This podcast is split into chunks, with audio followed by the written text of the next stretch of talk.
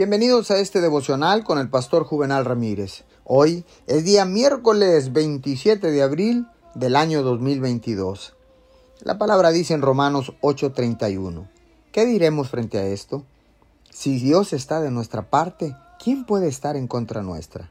Déjeme decirle que las palabras no puedo es una de las frases más dañinas que no debemos de hablar.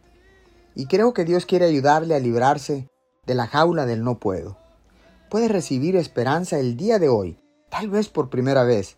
Cualquier desafío u oportunidad que se presente ante usted puede tener éxito porque Dios está con usted y Él le dará toda la fortaleza que necesita para lograrlo. Las palabras negativas de otros no son rivales para las promesas de Dios y su presencia. Cuando Dios está de su lado, no importa quién o qué esté en su contra.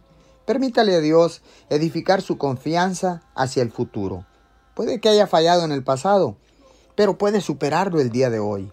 Es posible que haya cometido errores en el pasado, ¿quién no lo ha cometido? Pero puede tomar decisiones sabias el día de hoy. Puede que se haya rendido en el pasado, pero puede perseverar el día de hoy. Con la ayuda de Dios, todo es posible. Señor, gracias.